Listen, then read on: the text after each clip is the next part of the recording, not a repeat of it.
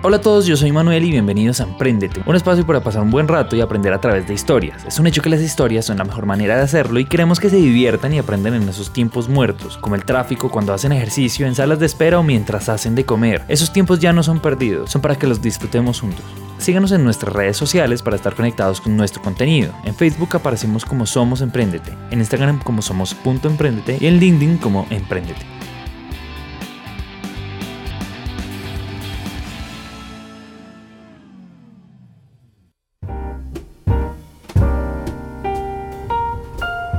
La entrevista que viene a continuación fue realizada por Pablo Noreña. Él hace parte de nuestro equipo en Medellín y en esta oportunidad se sentó con David Escobar. Lo rico es que esta no fue una entrevista pensada para un episodio largo y con un montón de temas que tocar, sino más bien una conversación con un tipo brillante con un montón de cosas interesantes para contarnos. David es hoy director de Confama, la primera caja de compensación en Colombia que se encargó de promover durante años el aprendizaje, la recreación, la cultura, el emprendimiento y muchas otras cosas dentro del territorio antioqueño. Pero sobre todo David es un paisa con un sentido claro de propósito, una persona que ha dedicado su vida a poner en alto su idea de cultura.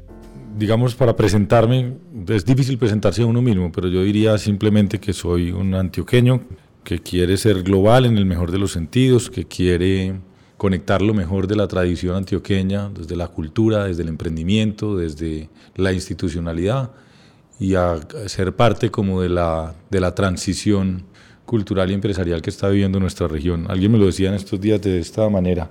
Antioquia ya no es lo que era, pero todavía no se ha convertido en lo que va a ser. Y digamos, ese es uno de los papeles que yo he querido asumir en la vida, como ser uno de los participantes de, esta, de este momento como de transformación, como este ritual de paso de Antioquia. Ya de una manera más pragmática, nací en Medellín, estudié ingeniería, luego estudié administración pública en los Estados Unidos y me he pasado la vida moviéndome entre el sector público, algunas organizaciones sociales y unas experiencias empresariales que valoro muchísimo.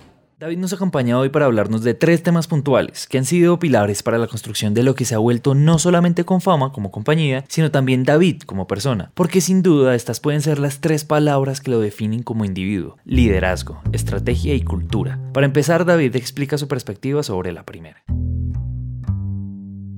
Cuando me preguntaban por liderazgo me acordaba de algunas ideas que hemos estado compartiendo desde Confama en los últimos días, con el programa que tenemos con la Alcaldía de Medellín de Jóvenes 2020, que es la promoción y la mentoría a unos 40 jóvenes mm, súper destacados de nuestra ciudad en distintos sectores para que hagan realidad sus sueños, sus proyectos y para que se desarrollen como líderes. Encontré el primer concepto y es que todo liderazgo es público. Eso no quiere decir que todo liderazgo es estatal o que todo liderazgo es político, sino que todo liderazgo se puede considerar liderazgo en la medida en que le genere un beneficio y que le agregue un valor a una sociedad. Por eso nosotros decimos que los buenos empresarios son líderes públicos, le generan valor a todo el mundo. Los buenos artistas, que son líderes, son líderes públicos, en el sentido en que crean valor en ese momento ya desde la estética y desde la cultura para todos. Y los mejores líderes sociales, hablando de líderes comunitarios, barriales o veredales, o, de temas sociales también son líderes públicos en el sentido que siempre están pensando crear valor general. Lo segundo que se lo compartíamos a los líderes de 2020 y por eso tengo el tema como tan fresco en la memoria, es que no necesariamente un líder es una persona que tiene un cargo, que no necesariamente un líder eh, es una persona que tiene un carisma y que tiene una fama. Es decir, el liderazgo no se, no se trata de fama, de gloria y de poder. Nosotros lo que planteamos, y alguna vez lo aprendí con un profesor en mi maestría, se, llama Ronald Heifetz, es un hombre que admiro mucho, y es que líderes son los que las personas, hombres o mujeres, que son capaces de ayudar a una organización, a una sociedad, a pasar de un punto A, una situación actual, a un punto B, una situación eh, radicalmente diferente. Es lo que este autor llama el liderazgo adaptativo.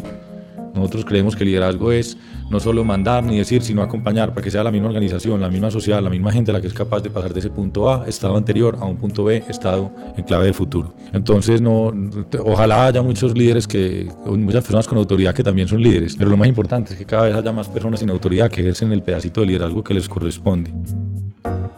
El liderazgo no es cuestión de títulos o de banderas, es más de personas al servicio de un propósito más grande. Y en el camino es más un tema de enseñar con el ejemplo cómo se hacen las cosas. Pero aquí el punto es la acción. El líder siempre es capaz de dar ese salto de la ideación y de las palabrerías a acciones reales que impulsen a sus equipos a seguir el mismo camino. Y es en ese punto donde se une el liderazgo con los negocios, cuando una persona es capaz de tomar las riendas de un proyecto y darle estructura en forma de negocios, o más bien de estrategia, como a David le gusta entenderlo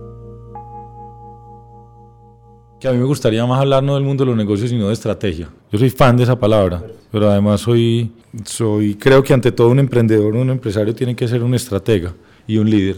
Nosotros aquí, nuestra, lo que ustedes llamarían normalmente en una empresa un comité, que nosotros llamamos un foro en Confama, lo llamamos el foro de estrategia y liderazgo, con la idea de que hay realmente dos temas fundamentales para los líderes de las organizaciones. Liderazgo, que tiene que ver con un consejo muy bonito que me dio Gonzalo Restrepo, el expresidente del Grupo Éxito, y es que un buen gerente es ante todo un gerente de talento humano, un líder. Y estrategia es porque una vez se la pasa el día hablando de tácticas, hablando de operación, hablando de sistemas de información, hablando de problemas además, y olvida la estrategia. ¿Qué conceptos me parecen a mí importantes de estrategia para compartir con, con los oyentes? Uno que leí el año pasado, tal vez el año antepasado, en un artículo del Wall Street Journal que me impactó mucho, es que los, los gerentes o los CEOs más exitosos no tienen plan B, decía el artículo. Porque es que uno crecimos en una sociedad que dice es importante planear por escenarios, tener plan A, plan B, plan C. Y yo creo que estrategia es ante todo tener foco. Y tener foco implica tener un buen plan A o una buena estrategia. El Wall Street Journal decía en ese artículo de los buenos gerentes tienen un plan A, ¿cierto? Y si no les sale, hacen otro plan A pero se mantienen enfocados, no están haciendo todo el día análisis de riesgos o evaluación de escenarios, que lo que hace al final es, es eh, distraernos. Yo, yo realmente creo que esa es uno de los elementos esenciales de la estrategia. Por supuesto que detrás está una cosa que en inglés suena muy bonito, pero también en español aplica y es choice, escogencia.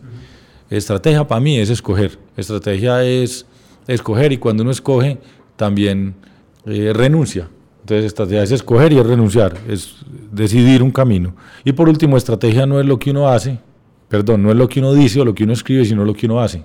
Porque a uno muchas veces le dicen, mostrame un PowerPoint donde está la estrategia de tu empresa. Yo prefiero eh, salir a ver los productos, ir a ver la comunicación, porque estrategia es lo que uno hace. Estrategia es lo que uno hace. Esa frase tendría que estar escrita por las paredes de sus oficinas y de sus cuartos, porque es una invitación clara a la acción. Es un reto a pararse de los puestos, a dejar de rayar tantos papeles y pegar papelitos en las esquinas y más bien dedicarle tiempo a lo necesario. Estrategia es exactamente lo contrario a plan estratégico. Yo que estudié ingeniería, además ingeniería de producción, que parece que nos tatuaron en el primer semestre del ciclo PHBA, planear, hacer, verificar actual. Con, la, con los tiempos he entendido que la vida no funciona así. No hay una temporada para planear, otra temporada para hacer, un día de verificación, sino que todos los días se hace y todos los días se aprende y entonces se ajusta lo que se hace. Y esto de pronto no está de acuerdo con muchos emprendedores y con muchos inversionistas. Yo le tengo terror a los planes estratégicos. No uso la expresión ni de fundas.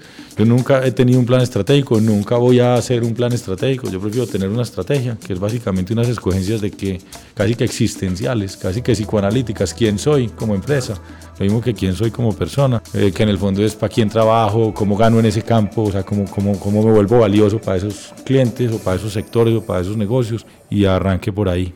Para darle una idea, yo, una de mis aspiraciones en la vida es alguna vez trabajar en una organización sin presupuesto, porque los presupuestos son planes financieros y, yo creo que nosotros vivimos en un mundo donde todo se nos vuelve un plan financiero, un plan estratégico, un presupuesto. Y eso a veces a los emprendedores y a los empresarios los distrae la estrategia. No quiere decir que no cuide bien los recursos. En ningún momento estoy diciendo eso.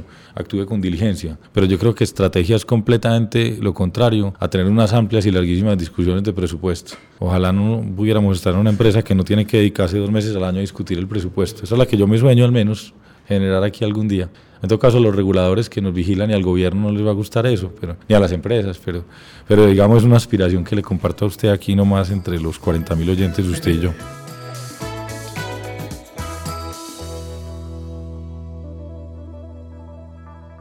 Una pausa y volvemos. Back Startup es una plataforma que existe para liberar a los emprendedores y a las pymes de las tediosas pero necesarias tareas como la contabilidad y tener los aspectos legales al día. Y como les contamos, Emprendete ha seguido creciendo y en nuestra búsqueda por el mejor aliado en estos temas, nos dimos cuenta que Back Startup sí sabe cómo darle soporte a un emprendedor para ordenar la casa y apoyarlo en su crecimiento. Por eso decidimos hacer una alianza con ellos para que puedan obtener un 15% de descuento durante los tres primeros meses de manejo contable y un 10% en su primera asesoría legal. Para acceder a este beneficio, escríbanos por WhatsApp. El número es más 57 317 316 9196. Repito, más 57 317 316 9196. Y volviendo al episodio, si eso que acaba de decir David se pudiera resumir en una palabra, sería muy probablemente la palabra propósito. Porque más allá de cualquier motivación que tenga David, mientras su trabajo no se alinee con su propósito, para él no tendría sentido actuar en ningún escenario. Sí, el propósito para mí es algo fundamental.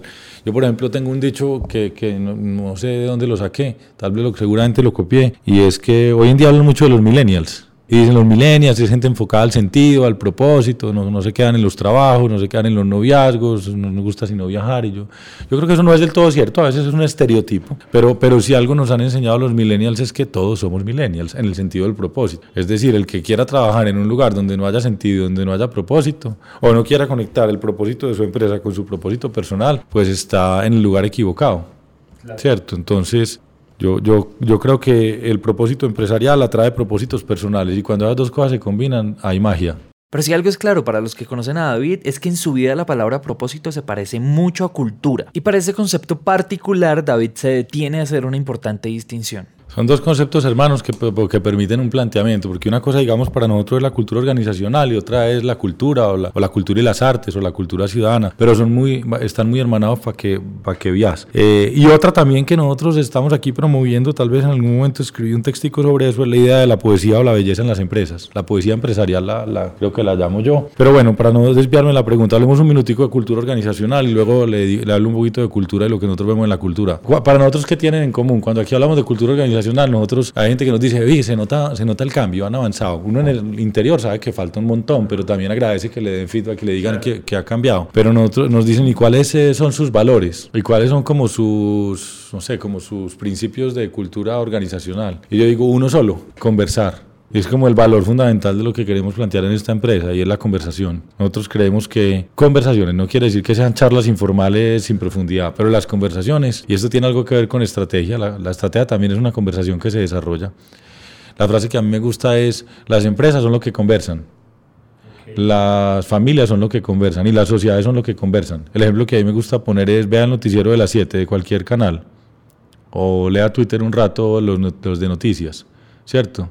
Y usted va a ver que pareciera ser que este país es solo violencia, corrupción política o discusiones políticas, eh, mmm, deportes, sobre todo el fútbol, de vez en cuando el ciclismo y farándula. Y yo creo que este país es mucho más que eso. Pero si ese país solo habla de eso, entonces ¿dónde está la diversidad? ¿Y dónde está la naturaleza? ¿Y dónde está el emprendimiento?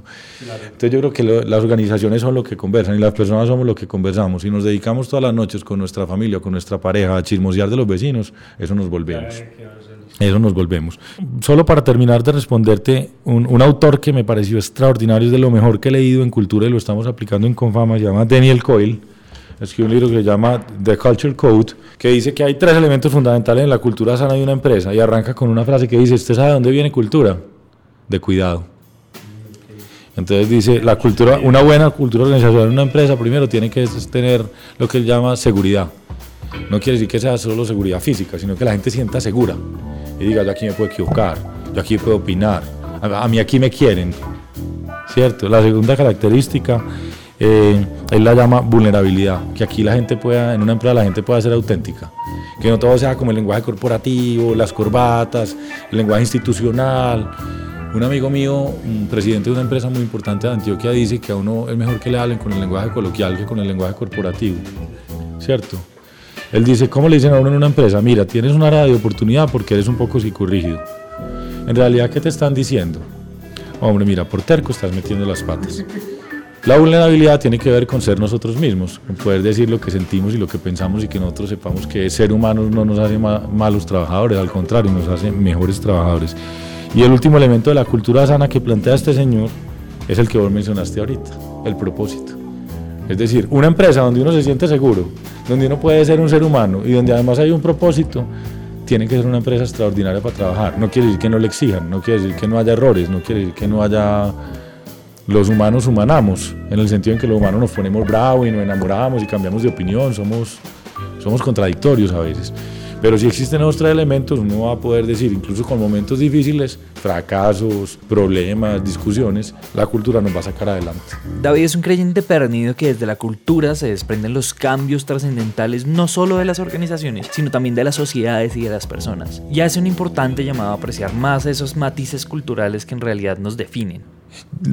Yo creo que a mí de las cosas que más me ha incidido para, para ser el profesional que soy es el arte al que he estado expuesto, los museos a los que he ido, la música que he oído y los libros que he leído. Es decir, a mí, cuando yo digo aquí que la cultura enriquece la conversación, y que la, también decimos acá que la cultura es un eje fundamental para el futuro de este país. Si vos me preguntaras a mí cosas que nunca habla este país y que debía hablar urgente, ahorita lo dije rápido, pero lo voy a decir mejor, y es, este país debía hablar de cultura y de diversidad y debía hablar de naturaleza y ecología porque son dos cosas además que son únicas de este país en el mundo. La potencia de nuestro, el más biodiverso, tenemos una parte eh, que tenemos que cuidar muy importante de la selva amazónica, el ecosistema del Océano Pacífico nuestro es privilegiado, pero además la cultura, la mezcla de culturas que tenemos y la diversidad y el tipo de arte que eso genera es uno de nuestros milagros, una de nuestras maravillas. Entonces esos dos temas, y yo creo que a mí me han cambiado los libros que he leído. Si me preguntas ¿Qué libro me cambió la vida? Alguna vez lo mencioné con Ana Cristina Restrepo en una entrevista. Eh, Memorias de Adriano, de Margarit Yusernar. Ese libro me cambió la vida, porque me hizo pensar sobre la humanidad y el poder y de una manera diferente. Eh, ¿Qué museo me cambió la vida? Siempre tengo un recuerdo en la memoria del Museo de la Casa de Rodin en París, y es un museo pequeño pero a mí las esculturas de Rodin me hicieron sentir cosas que yo nunca más he sentido y, le doy valor al arte plástico probablemente en parte por eso. Eh, la semana pasada tuve una experiencia, o antepasada tuve una experiencia que me cambió la vida también artística y es oír durante dos horas largas a Yo-Yo Ma tocando las suites para cello de Bach. Yo creo que Medellín tuvo la oportunidad de tener una especie de meditación colectiva. Eh, con, con, él en la música. Entonces, a mí, ¿qué me ha cambiado la vida? El arte y la cultura. Mm, creo que soy más por los libros que he leído y por los viajes que he hecho que por los estudios formales y por los cargos que, me, que he ocupado. Por último, quisimos pedirle a David cuál es esa frase o ese consejo que nos daría a todos los emprendedores para proyectar y sobre todo ejecutar acciones para crecer nuestros negocios.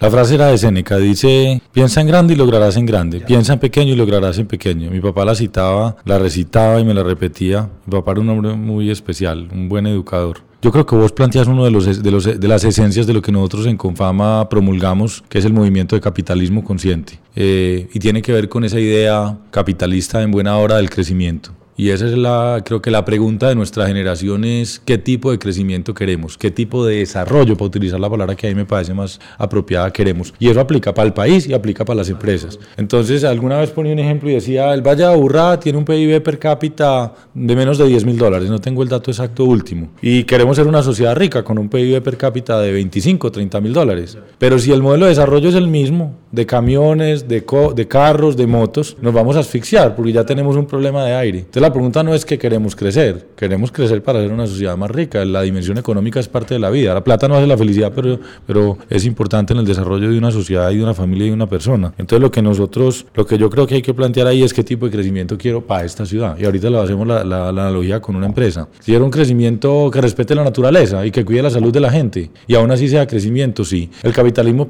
consciente dice eso. Dice usted sí puede ser grande, pero ¿cómo es que es grande, hombre? Grande es muy grande en pesos, crecer el 20% al mes o generar un gran impacto en la sociedad. Esta mañana alguien me preguntó por qué me gusta el capitalismo consciente y lo prefiero al concepto de sostenibilidad o al concepto de compañías B o B Corps. Y les dije, porque el capitalismo consciente me parece inspirador, porque el capitalismo consciente nos recuerda que todas las empresas, y yo diría generalizando, que todas las organizaciones son vehículos para hacer del mundo un mundo mejor, y son vehículos para que las personas podamos vivir más buenos, ser más felices y florecer. Es decir, el fin de la empresa no es dar plata, el fin de la empresa es mejorar el mundo.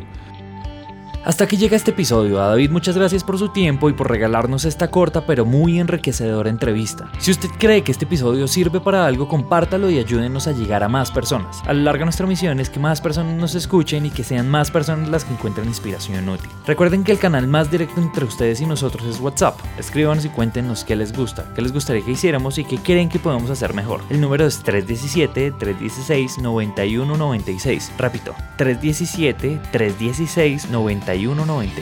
Esto es Emprendete, gracias por escuchar.